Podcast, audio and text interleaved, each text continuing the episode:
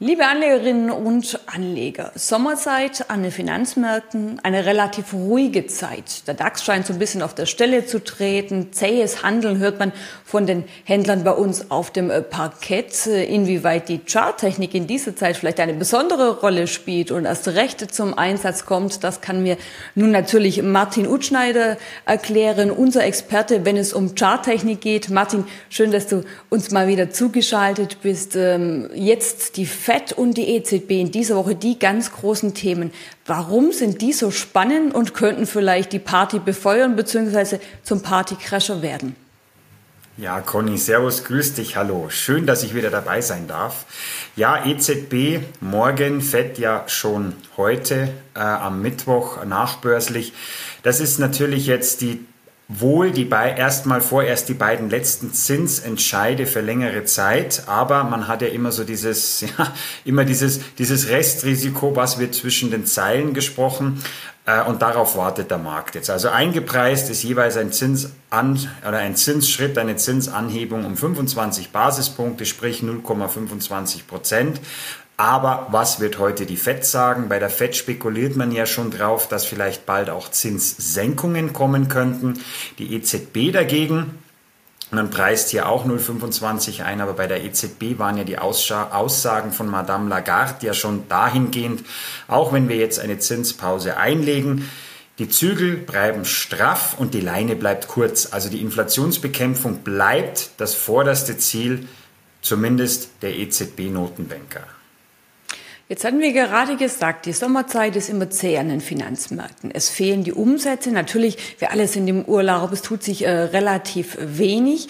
Äh, inwieweit ist das die Zeit, wo die Charttechnik besonders zum Tragen kommt? Oder müsste man sagen, die Umsätze sind so gering, dass man da eigentlich keine richtige Aussage treffen kann? Also die, Aus, die, die Umsätze sind immer noch durchschnittlich. Sie sind jetzt nicht überbordend, aber sie sind gut durchschnittlich. Also wenn ich mir das Handelsvolumen des DAX anschaue, die letzten Wochen, da sind wir immer ein bisschen drüber, aber natürlich momentan bestenfalls durchschnittlich. Das heißt, man muss natürlich hier auch noch mal genau drauf schauen, weil natürlich einige wenige dann natürlich Kurse machen könnten. Äh, wir haben auch in Bayern demnächst einen Feiertag, den kein anderer hat und so weiter und so fort. Aber die Charttechnik ist natürlich jetzt gerade in Zeiten wie diesen, oder Charttechnik ist immer, oder die technische Analyse natürlich einer der drei Mosaiksteine, Fundamental, Quant und technische Analyse. Aber im Moment sehen wir hier, und im DAX sehen wir das auch ganz gut, ich habe hier einmal einen etwas äh, exotischen Indikator mitgebracht, den Ichimoku Kinkuhio, heißt übersetzt alles auf einen Blick. Und hier sehen wir auch auf einen Blick, der Markt lullt sich zwar jetzt in eine et etwaige Seitwärtsphase ein, aber auf extrem hohem Niveau. Wir sind also noch über wichtigen Unterstützungen, wir sind über wichtigen Marken und Supports und die Indikatoren. Das Momentum ist sehr, sehr positiv. Also der Chart hat ein positives Momentum. Das Volumen ist durchschnittlich. Wir kratzen im Moment äh, an das Allzeithoch. Das ist knapp 200 Punkte oder sagen wir mal 300 Punkte entfernt, 250 Punkte genau. Wir haben es noch nicht, aber wenn ich mir jetzt diesen Ichimoku anschaue mit Kaufsignalen in letzter Zeit. Diese Kaufsignale sind bestätigt worden, sprich Trendfolge ist intakt und wir haben dann auch noch ein Bollinger Band. Bollinger Bänder zeigen uns eine Volatilitätsbandbreite, eine Schwankungsbandbreite. Und da haben wir nach oben hin den Weg frei zum bisherigen Allzeithoch 16.427. Klingt jetzt im ersten Blick etwas paradox, weil die jüngsten Meldungen ja auf eine Rezession sowohl in Europa und natürlich jetzt die aktuelle technische Rezession in Deutschland hindeuten. Aber wir haben hier wie so oft das Spiel, die Börse macht, was sie will. Konjunkturdaten, volkswirtschaftliche Daten werden vermeintlich ausgeklammert.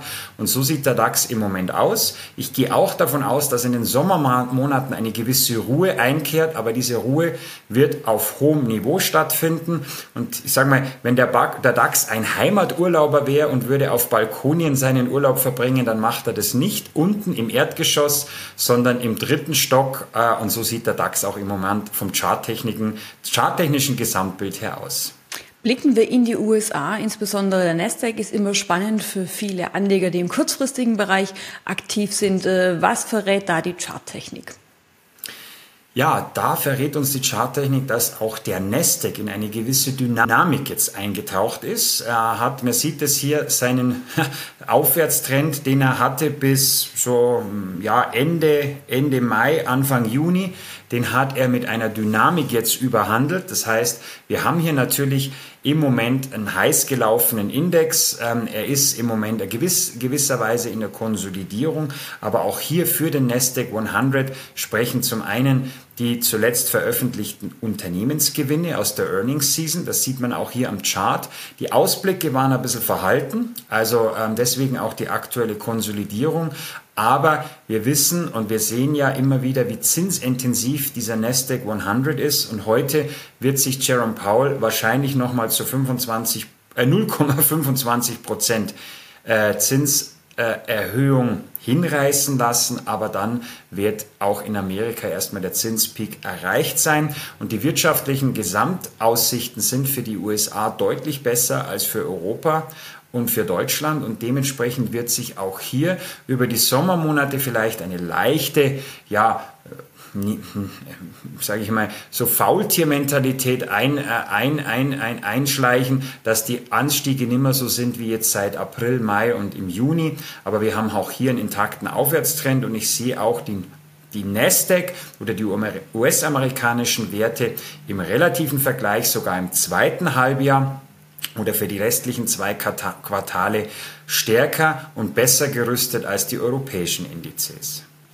Blicken wir noch auf den Goldpreis, denn für den ist es heute auch eine spannende Sache, muss man wirklich sagen, und natürlich auch morgen mit der EZB. Wer in Gold investiert, bekommt keine Zinsen, keine Dividende. Insofern konkurriert natürlich der Goldpreis äh, mit verzinslichen Anlagen oder mit Aktien. Wenn jetzt die Zinsen weiter steigen, eher ein negatives Signal für die äh, Feinunze Gold. Martin, wie sieht's da aus? Ist ohnehin eher ein angeschlagenes Bild, was wir seit einer Weile sehen. Genau, also kurzfristig angeschlagen. Äh, langfristig ist natürlich Gold nach wie vor eine der bestperformenden Assetklassen auf langfristige Sicht, aber das nützt uns natürlich alles nichts, wenn wir hier 200, 300 Jahre zurückrechnen. So alt werden wir nun mal nicht. Deswegen müssen wir immer auf den Goldpreis schauen. Der Wert ist ja unbeschreiblich. Der Wert ist unmessbar von, von Gold. Es ist ein endlicher Rohstoff äh, und so weiter und Inflationsschutz und immer sicher, sicherer Hafen.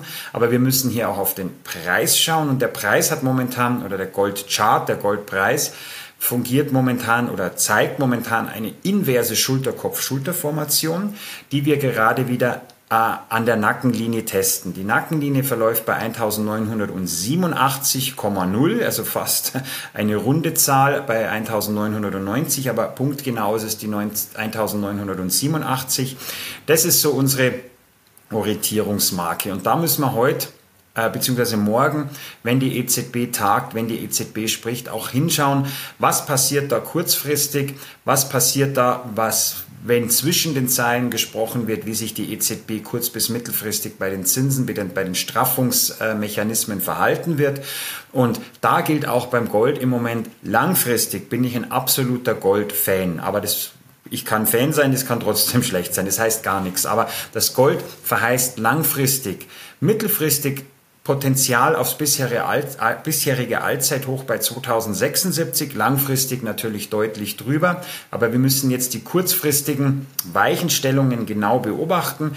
Prinzipiell ist es nie verkehrt, Gold im Depot äh, im, im, im, im, im Tresor, wo auch immer zu haben. Kurzfristig allerdings steht's und fällt jetzt gerade mit der 1987. Die gilt es zu beobachten. Die Indikatoren sind neutral, also Ganz klarer Blick auf die Charttechnik und da ist die Maßgabe 1987. Wenn wir die deutlich überhandeln, denke ich, ist das ein bisherige Allzeithoch schneller erreichbar, als vielleicht, wenn es jetzt ein bisschen ja, ruckelt an der Marke. Blicken wir noch auf den Bitcoin, die wohl bekannteste Kryptowährung. Auch hier hört man im Vorfeld, die Sitzungen von EZB und FED sind wichtig, insbesondere mit Blick auf die Liquidität, sagt der eine oder andere Marktteilnehmer. Liquidität, die dem Bitcoin gut tun würde. Jetzt sind wir gespannt, was die äh, EZB und die FED tatsächlich beschließen und natürlich ganz wichtig der Ausblick. Aber wie sieht es denn jetzt aktuell aus? Welche Linien, äh, Unterstützungs-, Widerstandslinien sollte man gerade als kurzfristiger Trader beim Bitcoin im Blick haben? Genau. Äh, Bitcoin, du sagst es gerade kurzfristig. Es ist immer, egal welche Assetklasse man anschaut, welche Chart man anschaut, es ist immer über die Kurzfristigkeit kommen wir in die Langfristigkeit. Ich vergleiche das auch immer wie mit ein, wenn man ein, eine Blume pflanzt oder am, im, im Frühling äh, im, im Garten Salat pflanzt, was auch immer, muss am Anfang immer ganz kurzfristig auf die Risiken achten, damit uns nichts verdört. Und genauso ist es hier beim Bitcoin. Also beim Bitcoin haben wir ja auch schon wieder gehört, dass einige schon wieder 100.000 bis zu eine Million ausrufen. Kurzfristig ist es jetzt so, dass wir eingepfercht sind. Äh, ganz eng zwischen 31.804. Da ist ein charttechnischer, charttechnisches äh, Resistance Line, eine Widerstandslinie aus der Vergangenheit und jetzt aus dem kurzfristigen Chart. Nach unten kämpft ähm, oder behält momentan äh, der Bitcoin die Oberhand gegenüber 38er und 100er Tagelinie. Das verläuft auf dem Niveau knapp unter 29.000 und charttechnisch kommt dann noch die 25.176 als wichtige Supportline dazu. Heißt also für den Bitcoin im Moment, die Indikatoren sind angeschlagen. Wir haben einen Widerstand nicht knacken können, nämlich die 31.804, halten aber jetzt die wichtigen Supportlinien 38er und 100er Tagelinie. Und wie du sagst, deswegen ist das ein optimales Timing auch mit diesem Interview. Alle vier Werte oder alle vier Underlyings, die wir heute angesprochen haben, sowohl DAX, Nasdaq als auch Gold und Bitcoin sind sehr, sehr zinsintensiv und auch beim Bitcoin gilt daher heute Insbesondere, was wird die FED nachbörslich, um 20 Uhr, glaube ich, ist die Sitzung, von sich geben und morgen auch die EZB. Aber für den Bitcoin wird viel wichtiger sein, was ist heute seitens der FED da. Und dann gilt es neben den fundamentalen oder geldpolitischen Aussagen die Charttechnik zu beachten. Solange wir nämlich unter 31.804 bleiben, ist der Seitwärtstrend intakt. Da kann von der Fed kommen, was will. Solange wir diese Marke nicht überschreiten, und zwar nachhaltig und vielleicht auch mit hohem Volumen und mit positiven Indikatoren, bleibt der Bitcoin erstmal im Seitwärtstrend und das ist wohl so auch meine Tendenz für die Sommermonate. Egal was morgen, als heute und morgen seitens der Notenbanken verlautbart wird, der Bitcoin wird nicht abstürzen, aber er wird sich erstmal über die Sommermonate ja äh, dahin chillen zwischen 31.000 und ungefähr 25.000. Also für Trader vielleicht ein schöner Seitwärtsmarkt. Für jemanden, der hofft, dass jetzt der Run auf die 100.000 oder die eine Million kommt, ist es noch deutlich zu früh. Also alle Augen auf FED und EZB gerichtet. Vier Werte, die auf jeden Fall auf die Entscheidung reagieren werden. Lieber Martin, dir vielen Dank für die aktuellen Einschätzungen und wir werden natürlich in wenigen Wochen bei dir gleich wieder nachhaken, schauen, wie sich das charttechnische Bild geändert hat. Bis dahin ganz herzlichen Dank und viele Grüße nach Bayern. Vielen Dank, liebe Conny, und liebe Grüße zurück ins schöne Baden-Württemberg.